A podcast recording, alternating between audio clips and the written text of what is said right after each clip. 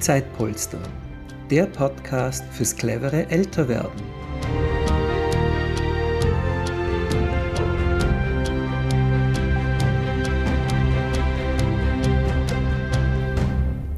Herzlich willkommen zur heutigen Podcast-Folge unseres Podcasts Zeitpolster, der Podcast fürs clevere Älterwerden. Mein Name ist Judith Schneider und ich spreche heute über eines meiner Herzensthemen, und zwar das nachhaltige Reisen. Schon vor über 20 Jahren, als ich als Backpackerin in Südamerika unterwegs war, ist mir aufgefallen, dass Tourismus nicht nur Vorteile für die Bevölkerung vor Ort bringt. Ja, das Thema hat mich damals nicht mehr losgelassen und so habe ich 2010 in England einen Master in diesem Bereich Responsible Tourism Management gemacht und dann auch einige Jahre in diesem Gebiet gearbeitet. Ein achtsames Reisen bedeutet ja immer auch ein Erweitern seines Horizonts. Und viele Menschen möchten einen Teil ihrer neu gewonnenen Freizeit in ihrer Pension mit spannenden oder entspannenden Urlauben verbringen. Heute werde ich dir einen groben Überblick geben, der dir helfen soll, in Zukunft in der Urlaubsplanung vielleicht ein paar Entscheidungen treffen zu können, die für dich die Umwelt und die Bevölkerung vor Ort gut sind. Ja, was bedeutet eigentlich nachhaltig Reisen? Die Weltorganisation für Tourismus definiert den nachhaltigen Tourismus als eine Einrichtung, die die gegenwärtigen und künftigen wirtschaftlichen, sozialen und ökologischen Auswirkungen voll berücksichtigt, um den Bedürfnissen der Besucherinnen der Industrie, der Umwelt und der gastgebenden Gemeinschaften gerecht zu werden. In unserem Studium kam auch immer wieder die kurze Definition auf. Es ist einfach das Reisen, das alle positiven Effekte im Gastland maximiert und negative Effekte eliminiert bzw. limitiert. Ja, wenn das Thema nachhaltiger Tourismus in einem Gespräch, in einer Runde aufkommt, dann höre ich auch immer wieder den Satz, hm, nachhaltiger Tourismus, das ist ja ein Widerspruch, das kann es gar nicht geben. Und das ist dann meist bezogen auf den CO2-Ausstoß der An- und Abreise. Das ist natürlich ein wichtiges Thema, aber der Begriff des nachhaltigen Tourismus bringt so viel mehr als die Frage, wie man zur Urlaubsdestination kommt. Und dementsprechend kann man die Reise auch in verschiedenen Gebieten nachhaltiger gestalten. Und einige dieser Gebiete, also die, so wie ich meine, doch die wichtigsten oder einer der wichtigsten, stelle ich euch heute natürlich vor. Ich habe sie unterteilt in drei große Gruppen. Die erste wichtige Gruppe, die Umwelt. Dann geht es um die Kultur im Reiseland. Und die dritte Gruppe ist dann die finanzielle Wertschöpfung vor Ort. Jetzt beginnen wir also gleich mit der ersten großen Gruppe. Die Umwelt ist natürlich ein ganz, ganz wichtiger Teil. Der Umweltschutz wenn man über das nachhaltige Reisen spricht. Und natürlich, wie schon erwähnt, die An- und Abreise ist ein Punkt dabei. Wie kommt man denn zur Urlaubsdestination? Fährt man mit dem Auto, mit dem Bus, mit der Bahn? Fliegt man oder ist es ein Kreuzfahrtschiff, das mich zu den verschiedenen Destinationen bringt? Ja, also wenn man jetzt nicht gerade mit dem Fahrrad verreist oder ja, eine Pilgerreise zu Fuß macht, dann sind Bus und Zug die umweltfreundlichsten Verkehrsmittel. Danach kommt der eigene Pkw und dann das Flugzeug und ganz zum Schluss die Kreuzfahrtschiffe, besonders weil ja eine Kreuzfahrt oft auch noch mit einem Flug kombiniert wird. Ja, und da die Beliebtheit äh, ständig wächst von Kreuzfahrtschiffen und besonders auch bei äh, Pensionistinnen oder Seniorinnen sehr beliebt ist, möchte ich über das Thema Kreuzfahrten noch ein bisschen genauer eingehen. Warum sind Kreuzfahrten nicht nachhaltig? Also egal, ob die Schiffe mit Schweröl, Schiffsdiesel oder Flüssiggas fahren, also der CO2-Ausstoß ist schon mal enorm. Denn man muss sich vorstellen, das ist ja quasi ein schwimmendes Hotel, äh, das rund um die Uhr dann Tausende von Gästen versorgt, wenn wir jetzt an diese großen Kreuzfahrtschiffe denken. Und diese Gäste produzieren natürlich Müll, verbrauchen Strom und produzieren Abwasser. Und da die Schiffe nur bedingt Lagerplatz besitzen, werden diese Abfallprodukte entweder noch an Bord verwertet oder bei Zwischenstopps an den Häfen entsorgt. Lebensmittelabfälle dürfen auch ins Meer geworfen werden, sobald sie geschreddert wurden. Aber das ist bei einem Passagierschiff von 3500 Gästen pro Woche circa eine LKW-Ladung voll, muss man sich vorstellen. Das ist zwar völlig legal, doch laut Umweltverband NABU alles andere als umweltverträglich.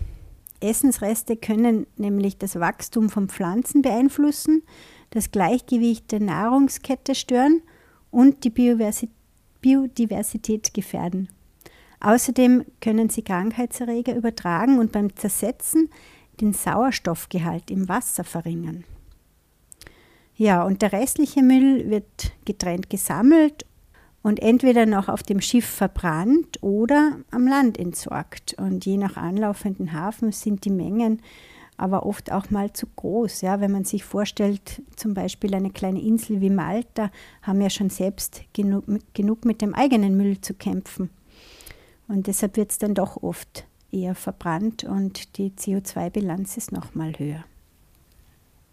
Dann gibt es auch noch riesige Mengen an Abwasser und Grauwasser und das ist einfach auch zu viel für das Ökosystem, das halt mit auf Dauer damit nicht fertig wird. Ja. Wenn es aber jetzt von dir ein absoluter Traum ist, eine Kreuzfahrt zu machen, die gute Nachricht, es gibt auch hier Kreuzfahrtschiffe, die in puncto Nachhaltigkeit herausstechen. Und äh, die Entwicklung geht auf jeden Fall dahin, dass sich mehr und mehr Flotten noch viel genauer damit auseinandersetzen. Ja, also es ist natürlich trotzdem noch mal höher als jetzt andere Reisen, die CO2-Bilanz. Aber wenn eine Kreuzfahrt gemacht werden soll, dann bitte darauf schauen, dass man einfach eine, ein Schiff wählt, wo schon die Nachhaltigkeitskriterien viel stärker ausgeprägt sind. Ich werde natürlich auch hier äh, wieder Links in die Show Notes, also in die Beschreibung vom Podcast stellen, damit ihr da mal reinschauen könnt. Gut, jetzt haben wir über die Anfahrt bzw. den Anflug äh, gesprochen. Was ist, wenn man jetzt einen weiten Flug macht oder eben eine Kreuzfahrt und man möchte aber seine CO2-Bilanz äh, verringern, man möchte da was ausgleichen? Äh, einige von euch werden das vielleicht schon kennen oder haben es schon mal gehört. Man kann das CO2 kompensieren. Also es gibt mittlerweile viele Anbieter, äh, die man online ganz gut finden kann, aber bestimmt auch, wenn man zum Reiseveranstalter geht, äh, gibt es da schon Informationen, bei denen man sogenannte Emissionsminderungsgutschriften oder auch Zertifikate genannt kaufen kann. Und die sind einfach in der Höhe von dem jeweils verursachten Treibhausgasausstoßes. Also das Geld, das man zahlt, wird dann in andere Projekten, in anderen Projekten investiert, in denen zum Beispiel die Energieeffizienz gefördert wird, äh, wo Wasser- oder Windkraftwerke gebaut werden. Also mit dem für die Zertifikate eingenommenen Geld werden Klimaschutzprojekte finanziert, die die entsprechende Menge an CO2 woanders verringern. In Österreich macht das zum Beispiel die Organisation Climate Austria. Auch diesen Link werde ich wieder in die Show Notes stellen. Dort können Sie den CO2-Wert berechnen und dann auch gleich kompensieren.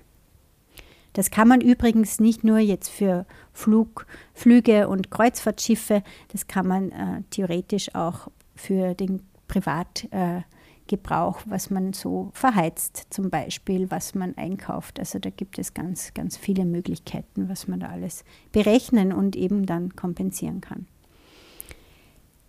Der nächste Punkt ähm, zum Thema Umwelt ist Energiesparen und auch Wassersparen. Also da ist auch der Hausverstand gefragt, ja, wenn man aus dem Zimmer geht vom Hotel, dass man einfach die Lichter ausschaltet und dass man vielleicht lieber einen Ventilator statt der Klimaanlage benutzt oder wenn es eine Klimaanlage sein muss, weil es so heiß ist, dass man mal einfach mal austestet, ob nicht ein paar Grad äh, mehr auch kühl genug sind. Ja, Wasser sparen kann man natürlich, indem man äh, kürzer duscht. Ja, und auch das Wiederverwenden von Handtüchern macht einen Unterschied. Da gibt es ja in vielen Hotels schon entsprechende Systeme. Ja, und braucht es denn wirklich ein Hotel mit einem riesigen Pool, der natürlich auch viel Wasser braucht, oder geht es dir eben meist direkt zum Strand? Auch große Grünflächen, besonders in Ländern, äh, wo das Wasser schon knapp ist, äh, brauchen natürlich sehr viel Bewässerung. Äh, also auch darauf achten, wie das Hotel angelegt ist. Dann ein weiterer Punkt ist es auch natürlich im Gastland den Müll zu vermeiden. Da gibt es natürlich auch wieder viele Möglichkeiten. Ein paar Beispiele sind, dass man die kleinen verpackten Toilettartikel im Hotel unberührt lässt und stattdessen seine nachhaltig verpackten Produkte nutzt. Oder dass man wieder die wiederbefüllbare Trinkflasche immer dabei hat und seine eigene Einkaufstasche.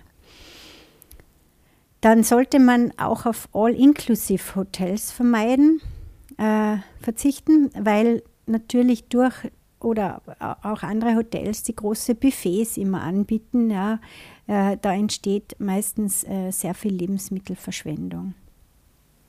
Also vielleicht doch lieber nur das Frühstück dazu nehmen und dann am Abend oder zum Mittag in ein kleines lokales Hotel geben und die, gehen und die lokalen Spezialitäten ausprobieren. Wäre da ein Tipp. Ja, und man kann auch ganz gezielt Hotels auswählen, die Umweltschutz betreiben, also die verschiedene Nachhaltigkeitsmaßnahmen schon in ihrem äh, Konzept haben, die nachhaltige Energiequellen haben, die lokales, äh, vielleicht äh, sogar ökologisch zertifiziertes Essen anbietet und, oder andere ökologische Produkte, die großen Wert auf Recycling legen und so weiter. Da gibt es ganz, ganz viele Punkte. Ähm, man kann auch einfach ein zertifiziertes Hotel wählen. Es gibt schon viele Zertifizierungen im Punkto Nachhaltigkeit. Auch da werde ich euch einen Link äh, in die Shownotes stellen. Da gibt es nämlich verschiedene Möglichkeiten. Auch viele Buchungsseiten, also Online-Buchungsseiten, weisen bereits auf nachhaltig betriebene Hotels hin. Und äh, das kann man dann auch natürlich beachten.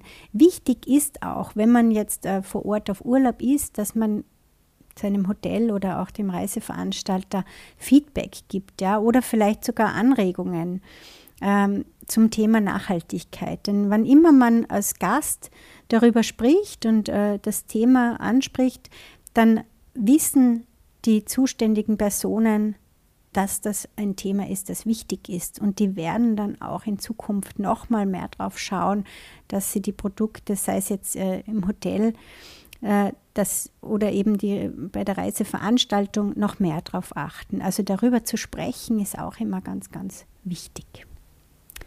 Ja, das war jetzt schon äh, das erste große Thema natürlich, die Umwelt. Und bevor ich dann die nächsten zwei Themen anspreche, noch einen kurzen Einwurf zur eigenen Sache. Was ist denn eigentlich Zeitpolster? Zeitpolster ist eine Non-Profit-Organisation, die kostengünstig einfache Betreuungsleistungen für ältere oder kranke Menschen, Menschen mit Behinderungen oder auch Familien vermittelt. Die Leistungen gehen von Einkaufen gehen oder zum Arzt bringen, über Unterstützung im Haus und Garten, Gesellschaft leisten, Kinderbetreuung und mehr. das Besondere an unserem Konzept ist, dass Helfende ihre Stunden gut geschrieben bekommen für später, wenn sie selbst einmal Hilfe brauchen. Alle weitere Informationen finden Sie auf www.zeitpolster.com. Und jetzt kommen wir zum zweiten Überpunkt der Bereiche des nachhaltigen Tourismus heute und das ist die Kultur des Urlaubslandes. bevor man in ein Urlaubsland fährt, ist es immer empfehlenswert, dass man sich einfach ein bisschen äh, damit auseinandersetzt, wie denn eigentlich die Traditionen, welche Do's und Don'ts, also was man machen soll vor Ort oder eben nicht machen soll, wenn man sich da ein bisschen vorbereitet. Ja, das kann man auch ganz gut machen im Zuge äh, der Vorfreude. Ja, also wenn man sich mehr mit dem Tourismusland auseinandersetzt, kann man sich auch gleich äh, ein paar Wochen vorher schon äh, nochmal die Vorfreude schüren. Denn wusstest du zum Beispiel, dass man in Thailand niemanden am Kopf berühren oder die Füße entgegenstrecken soll? Dass in Japan und China Trinkgeld als Beleidigung gesehen wird? Oder dass man in den USA an öffentlichen Plätzen keinen Alkohol konsumieren darf? Weiters wird in vielen Kulturen das oben ohne Baden als respektlos empfunden. Also wenn man diese Regeln und natürlich viele mehr, je nachdem, wo man hinfährt, wenn man, wenn man da schon ein bisschen Bescheid weiß, dann kann man ja auch gleichzeitig viel respektvoller äh, vor Ort sich benehmen und dann kann man auch viel freundlichere und schönere Begegnungen schaffen und stößt niemanden vor den Kopf. Der nächste Punkt äh, sind die Souvenirs, also Viele unter uns möchten ja ein paar Mitbringsel mitbringen an die zu Hause gebliebenen. Und da gibt es ja oft entsprechende Shops, die die verschiedensten Souvenirs anbieten. Und da sind halt sehr oft auch Souvenirs, die man interessanterweise auch im anderen Reiseland im letzten Jahr schon gesehen hat, ja, nur vielleicht ein anderer Name draufsteht. Ja, also ihr wisst wahrscheinlich, wovon ich spreche. Es gibt Souvenirs, die in China produziert werden, sehr oft.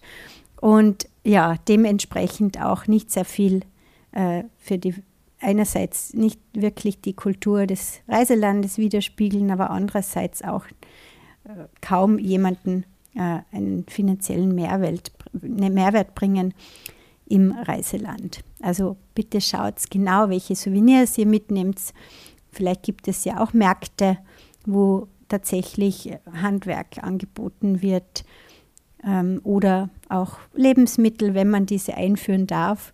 Ja, sind auch immer beliebte Souvenirs von traditionellen Lebensmitteln.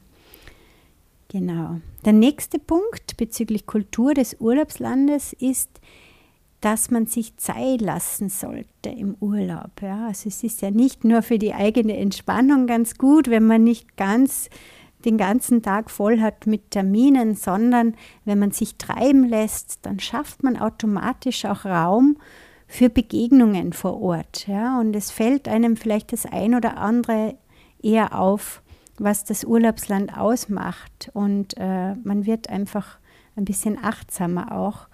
Und hat viel eher die Möglichkeit, auch mit Einheimischen ins Gespräch zu kommen.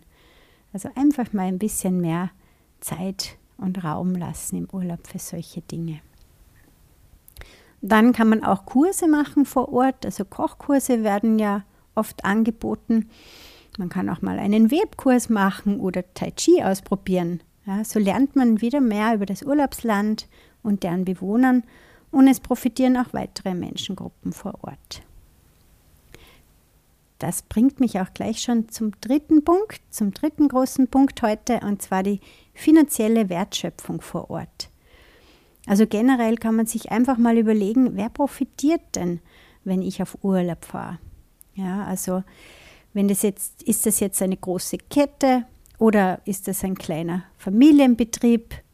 Ja, da sollte man darauf achten.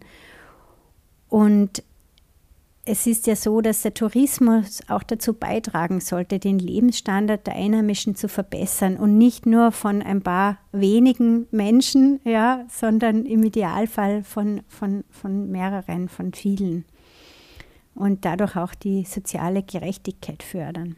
Also wenn man sich damit ein bisschen näher befassen möchte, es gibt ja äh, mittlerweile bei vielen Hotels oder eben auch Reiseveranstaltern Nachhaltigkeitskriterien, die genau angeben auch, ja, wie viele Menschen sind jetzt angestellt äh, aus der lokalen Bevölkerung einerseits, aber andererseits auch in höheren Positionen.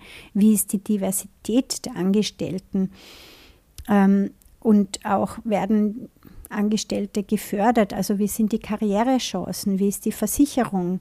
Also da gibt es ganz, ganz viele Punkte auch, die, wenn sie beleuchtet werden, wo man, wo man wirklich sehr viel machen kann, jetzt, also wo die Hotels und Reiseveranstalter viel machen kann, können. Und die das in der Regel natürlich auch kommunizieren. Also wenn man dann auf die Webseite schaut oder beim Reiseveranstalter nachfragt, können die einem im Idealfall etwas darüber erzählen. Genau, das war jetzt schon der dritte Punkt. Jetzt habe ich noch eine extra, einen extra Punkt und zwar Gruppenreisen. Ja, also gestern hatten wir in Wien wieder unseren Zeitpolster-Stammtisch. Der war wie immer sehr nett und äh, wir haben über das Thema Reisen gesprochen tatsächlich. Und da gab es ein paar von den Damen, die gesagt haben, ja, ich würde eigentlich schon ganz gern reisen, aber ich habe jetzt niemand, der mit mir fährt. Ja, und dafür, es gibt auch über soziale Medien zum Beispiel, gibt es auch verschiedene Gruppen, wo man Reisepartner, Reisepartnerinnen finden kann. Aber es gibt natürlich auch Reiseveranstalter, Gruppenreiseveranstalter, die auch speziell im Punkt Nachhaltigkeit schon mehr machen als andere. Ja, also man kann dann auch Wanderreisen machen, äh, aber auch alle möglichen anderen Reisen können nachhaltiger äh, veranstaltet werden, wenn darauf geachtet wird. Also bitte auch bei den Reiseveranstaltern, auch bei den Gruppenreisen nachfragen oder einfach vergleichen, welche Möglichkeiten es da gibt. Auch hier werde ich schauen, dass ich noch den ein oder anderen Link äh, in die Shownotes stelle. Gut, dann äh, sind wir auch schon beim letzten Teil und zwar möchte ich nochmal zusammengefasst ganz konkrete Tipps für nachhaltiges Reisen geben. Erstens, fahre länger, aber dafür nicht so oft auf Urlaub, weil dann verringert sich die CO2-Belastung und die Wertschöpfung im Land steigt. Zweitens, wähle, wenn möglich, Alternativen zu Flugreisen. Wenn dies nicht möglich ist, kompensiere den CO2-Ausstoß des Fluges. Drittens. Vermeide Wochenendtrips, Kreuzfahrten und All-Inclusive-Angebote. Viertens. Frage Hotels bzw. Reiseveranstalter nach ihren Nachhaltigkeitsentscheidungen. Fünftens. Kleine Familienbetriebe sind meist nachhaltiger und bringen der lokalen Bevölkerung mehr als große Ketten. Sechstens, interessiere dich für die Kultur vor Ort, unter anderem auch für die Dinge, die man vermeiden sollte. Ja, all unsere Entscheidungen, die wir tätigen, wenn wir auf Urlaub fahren, tragen maßgeblich dazu bei, die Tourismusindustrie in die richtige Richtung zu lenken. Denn wenn es eine große Nachfrage nach umwelt- und sozialverträglichen Reisen gibt, werden die Anbieter entsprechend darauf reagieren. Also, die Zukunft des Tourismus liegt auch in deiner Hand. Und abschließend möchte ich euch allen, die auf Urlaub fahren, natürlich eine wunderbare Reise wünschen. Alles Gute!